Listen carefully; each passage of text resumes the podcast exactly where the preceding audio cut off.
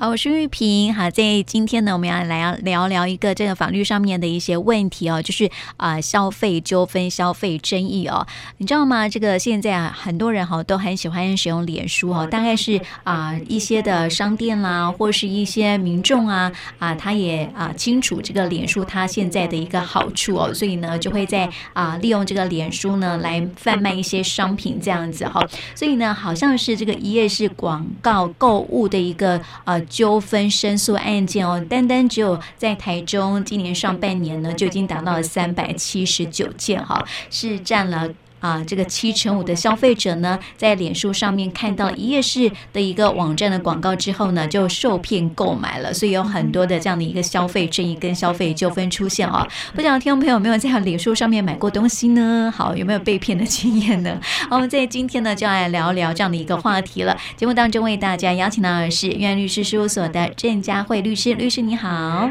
主持人好，各位听众大家好。我们刚刚讲到这个脸书上面来买东西哈，像佳慧。律师会在网络上面或是脸书上面买东西吗？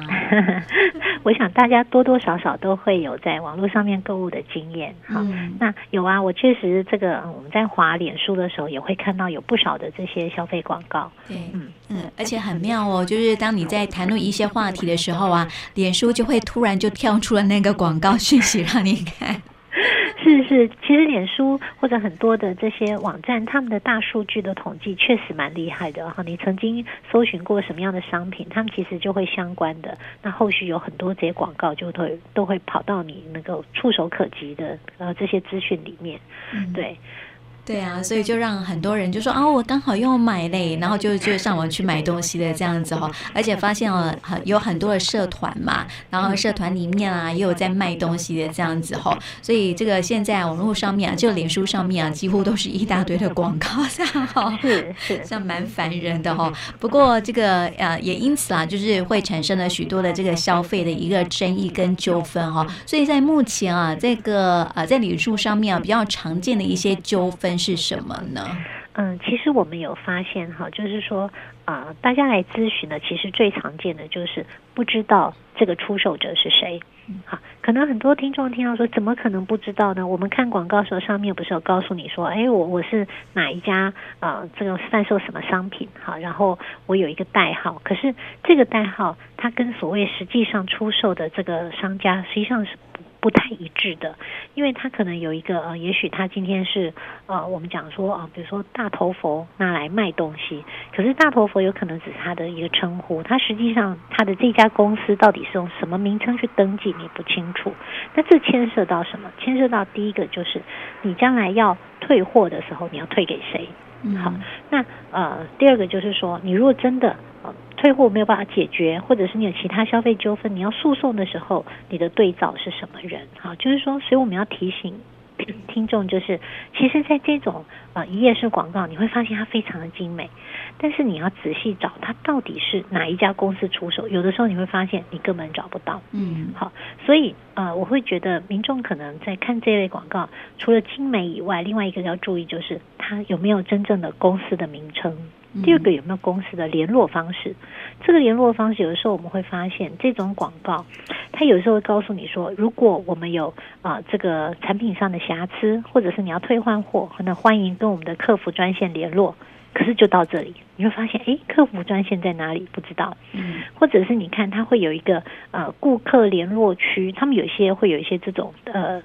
这个这个选项可以去点选，可是你真的点选下去，发现它就是一个无止境的循环。你点选了这个客服联络区，他会再告诉你说你是产品问题什么什么问题，可是你点到最后，你永远都没办法找到一个负责的人，嗯，或者是你没办法确切知道这家公司它位在哪里，这家公司它的是在国内还是在国外，它的联络电话或者它是不是真的有客服专线都没有。嗯，如果是这样，那我们就要提醒这个呃听众就要特别小心，因为这样子的公司，第一个，你如果真的有问题的时候，你找不到人来处理；第二个，我们常常会说，哎，呃，我们只要是在网络购物，大家其实现在都有一个观念，网络购物大家知道，我有七天的啊这个不付理由可以这个解除契约的一个消保法上面的权利。嗯，可是问题是你要跟谁解除契约？嗯，你根本连这个卖家你都找不到。对，所以我们就会提醒呃这个听众朋友，就是如果这个网站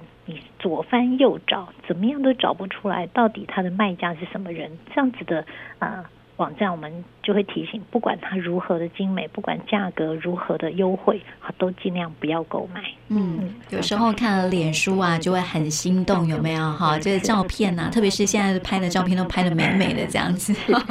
对啊，但是真的是常常会遇到说你在找这个服务人员的时候啊，找不到，或者是留的电话是假的，有可能是这样子哦。所以如果你发现说啊，在网络上面啊，或是在脸书社团上面啊，要去买。东西啊，他跟你讲说啊，直接跟我们用信的讯息联络就好了。我觉得这个都都是不可信的哈。那么之前啊，就是呃家里面就有一个小朋友哈，就是啊去网络上面、脸书上面买了一个现在年轻人哦，小朋友非常喜欢的这个呃 AirPod 抗噪耳机。好好好，对对对对。然后呢，就买了之后啊，发现它是假的，因为他说啊，诶，在脸书上面买的钱啊，就是啊是正品的。一半，然后那他他可能说，哎，最近新闻也有这样类似的案例哈，就是说买了价钱啊是他的一半，然后他说有有用过，然后大概是几成新这样子，然后寄来的时候啊却是假的。嗯，这样，然后后来就是用讯息跟他联络，有没有？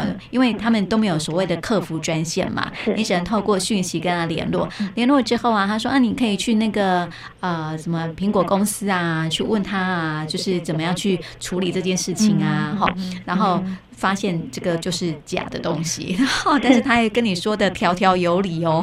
没有错，没有错。其实这个我们也确实有有真的有客户来问过哈，那就是说他们一样也是在这个呃 FB 上面看到这个广告来做购买。那不过他当然购买的时候就不像你们刚刚讲的这个例子，他是说啊他是自己购买，他其实就类似说公司啊，比如说他们原本某一家公司那进了很大量的货，公司现在要结束营业，所以用这个很便宜的价格出清哈。出盘价，对对对，没错哈。他们意思就是说，公司聊少一点钱哈，那但不要有存货。那既然公司要结束营业了，所以就是跳楼大拍卖之类的，啊，价格也确实都非常优惠。那看起来它也都是大厂牌的这个这个物品哈，可是真的收到，我们就会发现呃。这个它其实就是假货。我们也有碰过，像您刚刚讲的，就是呃，这 AirPod，那它实际上产生了问题以后，拿到这个 Apple 的这个修理站去啊，他们一看就说，哎，这个是假货，因为它的这个关于序号的列印上面，好，不是他们呃列印的方式，就我们一般消费者可能没有办法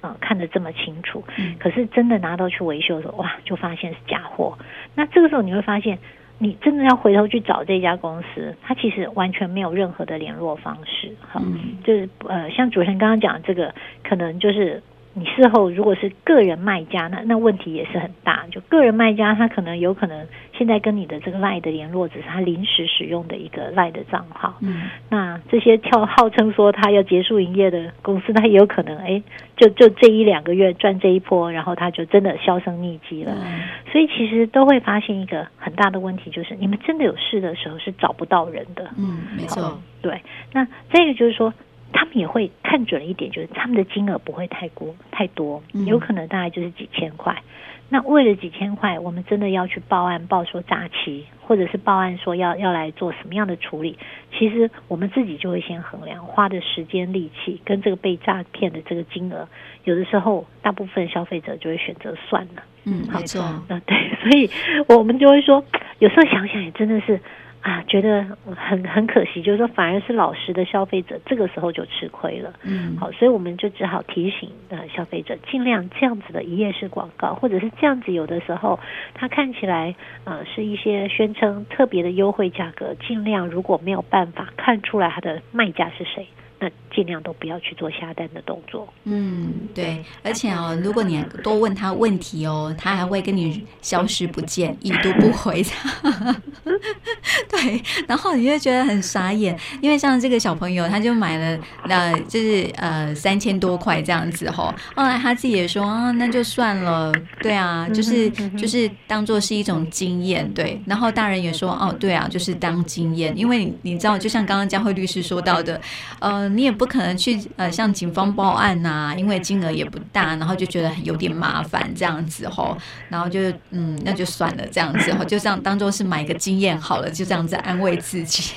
是是是，就是大部分人在金额不大的时候，确实会采取这种比较消极的做法哈。嗯、那呃另外一个就是我们也曾经碰过，就是呃。很有趣哦，他也是类似像这样，在网络上面买了买了这个呃商品，那后来呢，这个他是没有收到货，那不过他那件金额我印象中也不大，也是呃五六千，可是那个消费者他就非常的积极哈，他就真的去报案。嗯，好，那报案以后呢，呃，因为他们当时也是透过一个 LINE 的对话买这个东西，那后来这个卖家他就是把这个 LINE 就收掉了。原本我们也在想说，怎么有办法抓到这个呃卖家？原来他们是这个消费者很积极的去报案以后，警警察可能也也这类案子太多了，警察就去调他们当时呃他们是用面交，当时面交的那些路口监视器，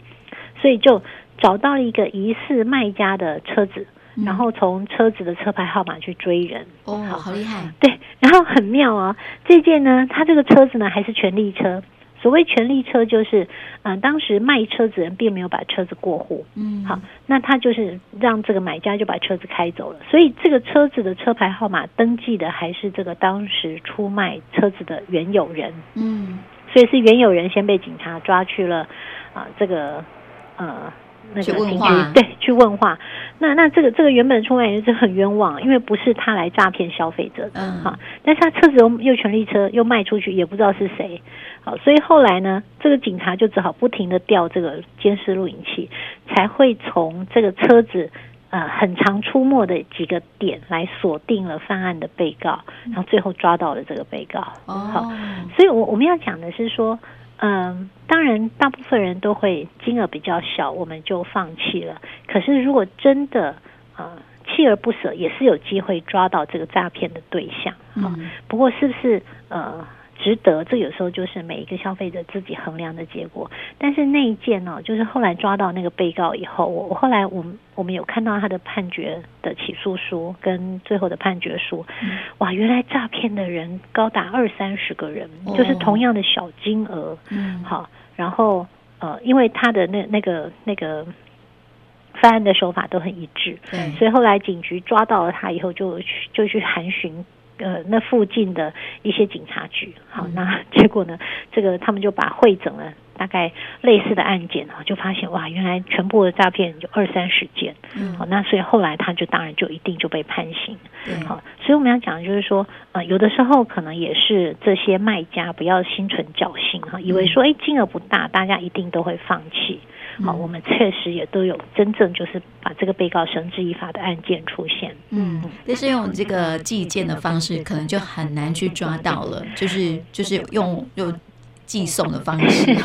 是是寄件的方件确实比较不容易。不过呃，我们也有看过，有去听过这个呃警局人员，他们也确实有曾经试图到呃，就是他们寄件有的时候会是在 Seven 交交寄。好，嗯、那。有些会去调那个录影带，试图啊找出来那个时间点来寄货的人是什么人，想要从这边来找出这个呃诈骗者。嗯、所以我们要讲的就是说，其实这一类的一页式广告，它的呃案件量激增的状况之下，其实警局都呃有尽量的在想办法增进他们调查的能力。好，嗯、那呃确实目前也看到有一些更积极的开始有一些破获的状况，甚至是有都被起诉和判刑。所以我们也是呼吁，就是说大家尽量不要有这些投机取巧的方式哈，不要想说我东西卖出去了，我不要留这个联络地址，我卖出去后续我就不管了。好，那这个很容易会有其他衍生的一些纠纷，也提醒消费者尽量不要呃这个或者是出售哈，出售者不要有这些心存侥幸的做法。没错没错，诶，像这样子的话，就是呃他是犯了什么样的罪？是诈欺吗？嗯，是。如果是像我们刚刚讲的，你是拿一个假货，然后当做真货来卖的话，那这部分就会有诈欺的问题。嗯，好，那或者是说，像我刚刚讲的，就是呃，他卖东西，结果他最后不交货，那这也是诈欺。你施用诈术，那使这个消费者陷于错误，哈，以为是真品来购买，或者以为你真的有东西，所以来跟跟他斗购买，导致于他有金钱上面的损失，没有错，这个就是会有诈欺的这个犯行。那最重是五年，哈，他是五年。以下的有期徒刑，所以可能还是要提醒啊、呃，就是听众朋友尽量的这些取巧的行为，然后都要避免。嗯，没错，像像是有些脸书啊，就或者是那网络上面的一些卖家哈，他呃可能真的就是会卖一些呃假货。偶尔我们真的对对对对，然后有时候像呃。呃，小时候啊，像我们的年年轻的时候，也是买过那种那个公仔，有没有？然后他就说、啊、这个是什么日本进来的啊？然后比如说 呃，买过那种七龙珠，有没有哈？就是日本进来的，然后啊、呃，现在啊还是很便宜的时候啊，就可以，因为之后有的价格会变高嘛，对不对？然后就去买，对对，会增值，它有增值空间。然后想说，哎，那去买那个价钱还没有，那现在还没有很高的，然后就买回来，结果发现呢、啊，它是瑕疵货，而且是那种假货，就是因为有时候真真的那个公仔跟假的公仔，你是分得出它的那个优劣之分。结 果买回来之后啊，发现然后你跟他回应哦，就是说，哎，那个怎么怎么会卖这种这种好像不呃，就是跟你说的不一样这样子。他说我又没有说我要卖真的。然后他就说：“你去告我啊！” 然后就真的有这种卖家，你知道吗？真是傻眼。是是是，然后后来一查，发现是境外的，那真的就很难抓了，对不对？对，没有错。其实因为现在网络无远佛界啊，就是说他呃到底是在国内或者是在国外，有时候我们真的很难呃很难去做判断哈。那当然呃你说这样子他在呃国外的状况，在国内就一定不能管辖吗？因为我们是在呃。这个台湾的电脑和然后并且这个呃寄货啦或者我们汇款地点都在都在台湾，当然是有可能主张说我的这个犯罪的行为地哈有一部分是在台湾，所以台湾有管辖权，但是最大问题是他人在境外啊。嗯，好，他人在境外，而且你没有办法去调查他确切的年纪、姓名这些资料的话，其实你真的诉讼起来非常的不容易。嗯，好，所以我们其实就是再次提醒，因为有一些呃时间空间上面的一些限制，好，所以尽量网络购物，我们还是我们都还是会请大家，因为现在有很多的资讯，他会揭露的很清楚，比如说他在有没有实体店面，好，在什么地方，那他的联络方式、他的联络地点，好，尽量这些都要是有的状况下，我们做这些网络的交易，才是对大家比较好的、有保障的方式。嗯，是。所以在脸书上面哦，去判断这个广告是不是有高风险，还是要稍微去看一下 它的内容哈，包括说它的有没有呃正确的联络方式，还要试着打看看。真的，其实我自己有试过，我我偶尔网络购物，我也会稍微先看看有没有办法联络上这个卖家，是，是。嗯，有时候直接沟通反而比较快哎，我觉得。对啊，因为有时候他还真的给你已读不回，就表示说真的是遇到诈骗了哈。对，然后也要注意不要贪小便宜啦。就是说有时候你卖的东西真的如果是他用过的九成新哈，例如这个网络上面都会卖八成新、九成新之类的哈，它的价差应该不会差。差太大，我觉得哦，就是说，如果标榜那种东西都是什么呃沙盘界啊，然后要要要呃呃这个价价格是打半以下、折半以下的啊，那可能都要稍微注意一下，是不是有有诈骗这样的。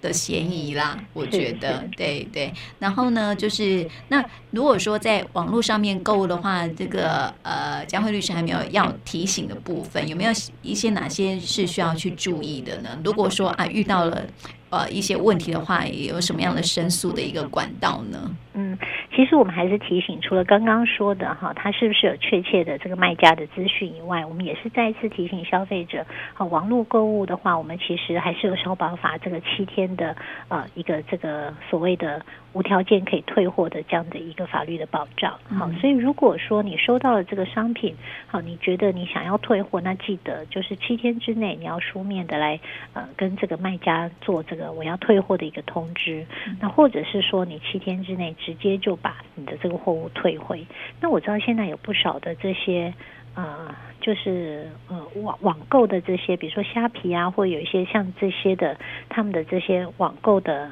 呃这些资讯，他们其实不一定是直接跟卖家，有时候直接跟这些呃他们的平台这些平台对。做这些退货的呃这些通知也都有一样同样的效果哈，那就是大家要记得这是你的权益，不要因为卖家说如果没有瑕疵我就不接受退货哈，这样子是跟法律相违背的，是不生效的哈。只要基本上你是没有用过好，那因为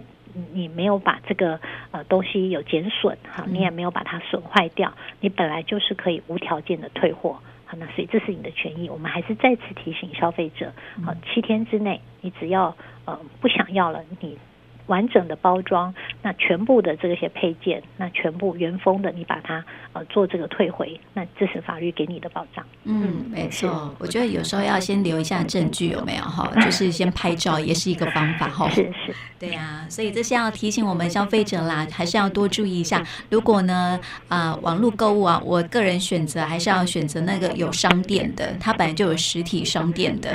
好去购买，我会觉得比较安心一些。虽然说现在。都都是用货到付款的方式了哈，不过有时候真的就是像网络上面，就像新闻当中啊，也常会有人收到那种卫生纸寄来的，有没有？